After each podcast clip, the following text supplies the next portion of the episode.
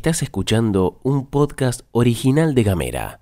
Hoy es miércoles 16 de junio, mitad de mes y mitad de semana y acá está la pastilla de Gamera, donde te contamos a qué darle bola. Denuncian homenaje a torturadores en acto por Malvinas. Impulsan la construcción de otro puente en el Río Grande con una guita que debe Nación. Garantizan la vacunación para las personas embarazadas. Flor Vaso y Gastón Lodos te cuentan las noticias en 10 minutos o menos. desde Ushuaia y Río Grande. Para toda la Argentina. Esto es La Pastilla de Gamera.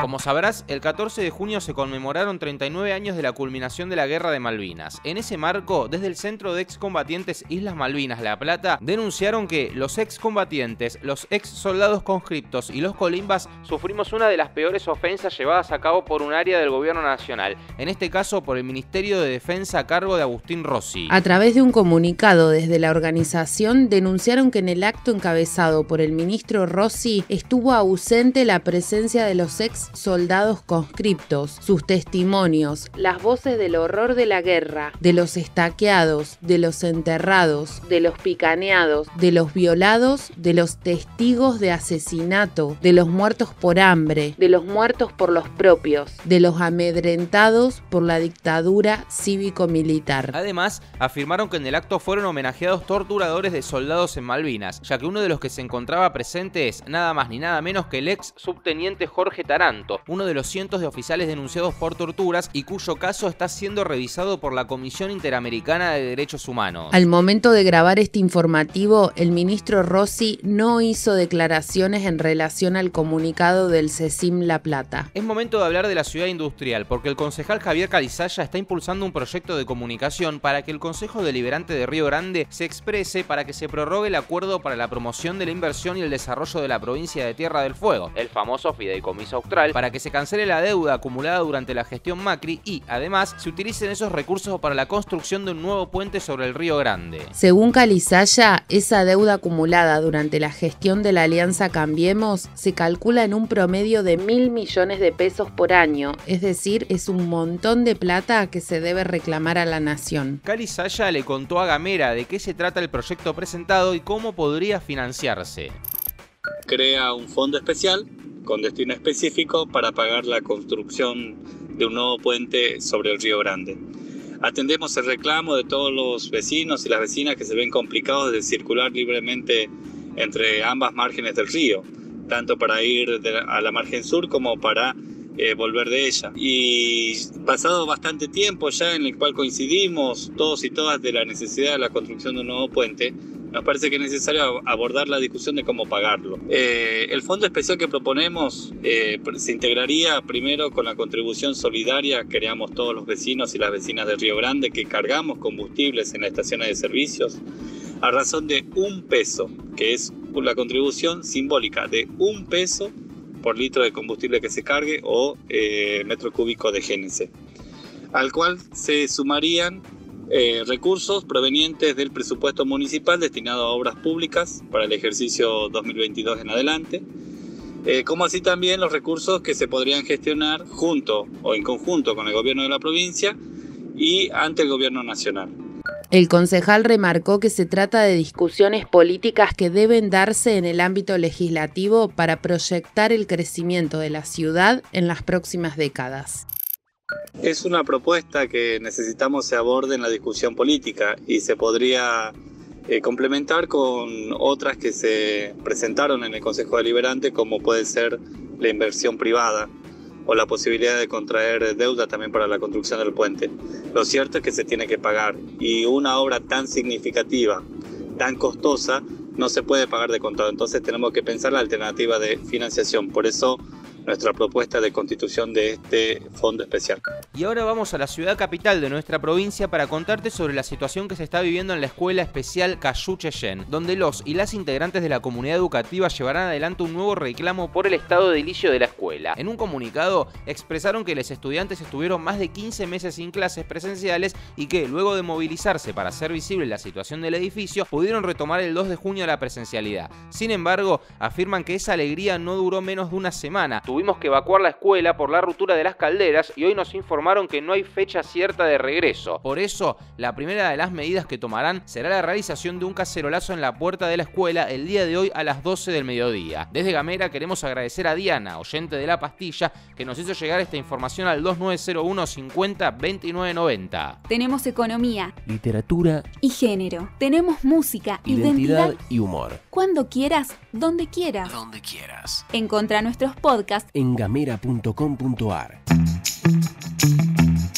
Les recordamos, como venimos haciendo estos días, que antes de que termine la semana vamos a sortear un buzo de apunto que nos han seguido muy gentilmente. Pueden buscarles ahí en Instagram como arroba apunto.ush, arroba ush. Como todos los días, también te cuento que la consigna para participar de este sorteo es escribir una palabra clave en el posteo de la pastilla. Podés hacerlo en Instagram, en Facebook o en Twitter. Acá la idea no es generar más seguidores, más me gusta, como hacen un montón que ves en todos lados. Acá la idea es mimarte a vos, que escuchás la pastilla habitualmente.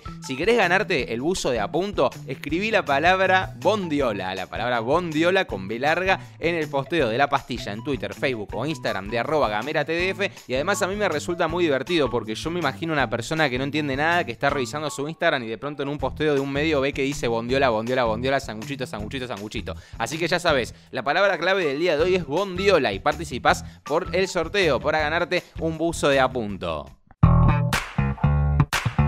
Vamos a meter dos líneas de un tema del que todavía no se sabe mucho, pero preparamos el terreno para estos días. El gobierno nacional anunció que esta semana presentará un paquete de medidas para el sector ganadero, luego de una reunión con los frigoríficos en busca de destrabar el conflicto por el cierre de las exportaciones. En diálogo con el canal C5N, el ministro de Desarrollo Productivo, Matías Culfas, afirmó que están terminando de cerrar el paquete de medidas que se dará a conocer esta semana. A todo esto hay que sumarle la data de que la resolución 75-2021, que suspendió las exportaciones por 30 días para desacoplar el precio internacional del mercado local, vence dentro de 5 días. Mientras hablaba de los aumentos de los precios, el ministro Culfas salió muy fuerte contra los exportadores de carne. Efectivamente, hay este, sectores que aumentan por la duda, que se quieren este, anticipar a posibles aumentos, que hay, especulación. Bueno, son todas cosas que estamos ordenando. En el caso de la carne fue muy evidente en estos exportadores que hicieron operaciones truchas, que hicieron, que perjudicaron al fisco, a la FIP, le evadieron este, dólares al Banco Central. O son todos temas que estamos este, ordenando y van a permitir tener justamente un sector mucho más armónico en su crecimiento. Interrumpimos este maravilloso micro noticioso para contarte que el Estado Nacional apeló el fallo del juez de Mar del Plata, Alfredo López, que suspendió la interrupción voluntaria del embarazo a través de una medida cautelar días atrás. Además, pidió que López sea recusado por su falta de imparcialidad. El escrito incluye declaraciones públicas y periodísticas brindadas por el magistrado sobre el caso y sobre el aborto en general, como publicaciones en las que habla de verdes femibolches, idiotas útiles de la oligarquía globalista. Buenas noticias con respecto al coronavirus en Argentina. Las embarazadas de todo el país tendrán prioridad para ser vacunadas contra el coronavirus. Lo anunció la ministra de Salud de la Nación, Carla Bisotti, quien también anticipó que esta semana llegará un embarque con el componente 2 de la vacuna Sputnik. En Argentina, 4 de cada 10 personas mayores de 18 años ya recibieron su primera dosis contra la COVID-19 en todo el país, según se informó oficialmente. Se distribuyeron más de 800.000 dosis de vacunas durante este martes en las diferentes jurisdicciones del país. Se trata de una partida de 811.100 dosis de la vacuna AstraZeneca para todas las provincias y la ciudad autónoma de Buenos Aires. También te contamos que desde este miércoles se podrá sacar turno de forma presencial para la vacunación en Ushuaia y en Río Grande. Se armarán stands en los supermercados La Anónima y Carrefour y también en el Paseo del Fuego Shopping Center de Ushuaia, como así también en los hospitales públicos. Allí, personas de 40 años en adelante, con o sin factor de riesgo, podrán gestionar turnos para la vacunación voluntaria y recibir la primera dosis. Estás escuchando Gamera. Hablamos distinto. Llegamos al final de la pastilla de hoy. Desde Gamera nos solidarizamos con las colegas que investigan una red asociada a la derecha desdemocratizadora y que han sufrido agresiones tras la publicación de la investigación periodística La Redacción Conservadora. Por un periodismo libre, como dijo Walsh, porque lo demás es farsa. Mañana nos volvemos a escuchar. Abrazos gamerianos y gamerianas. Esto es todo, amigues.